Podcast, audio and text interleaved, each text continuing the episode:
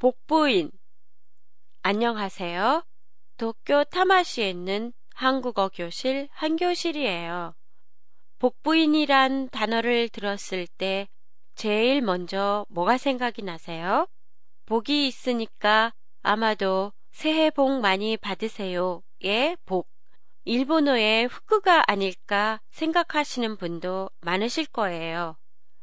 복부인은 사전에서는 부동산 투기로 큰 이익을 꾀하는 가정부인을 속되게 이르는 말이라고 설명이 돼 있어요. 이 단어가 생겨난 건 서울의 강남 개발과 관계가 깊어요.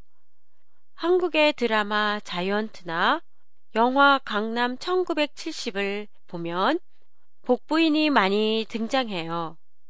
1970년대 초반부터 강남 개발이 본격화되는데요.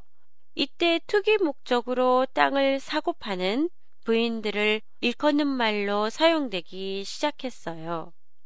복부인은 강남의 땅을 미리 싼 값에 사두었다가 개발이 시작되면 비싸게 파는 식으로 이익을 봤어요.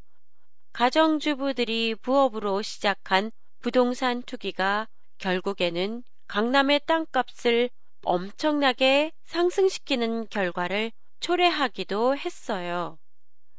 강남 개발이 끝난 지금에도 입지 조건이 좋은 아파트나 재개발 예정 지역에서는 복부인들에 의한 투기가 끊이지 않고 있어요.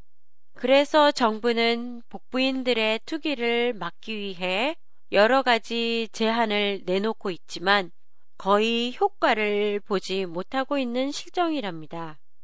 그러고 보니 일본에도 한국의 복부인과 비슷한 와타나베 부인이 있다고 하는데요. 가정주부들이 부업으로 이익을 본다는 목적은 비슷해요. 한국의 복부인은 부동산 투기로, 일본의 와타나베 부인은 이자가 낮은 일본엔을 미국 달러나 유로로 받고 높은 이자와 환율 차액으로 재테크를 하는 게 달라요.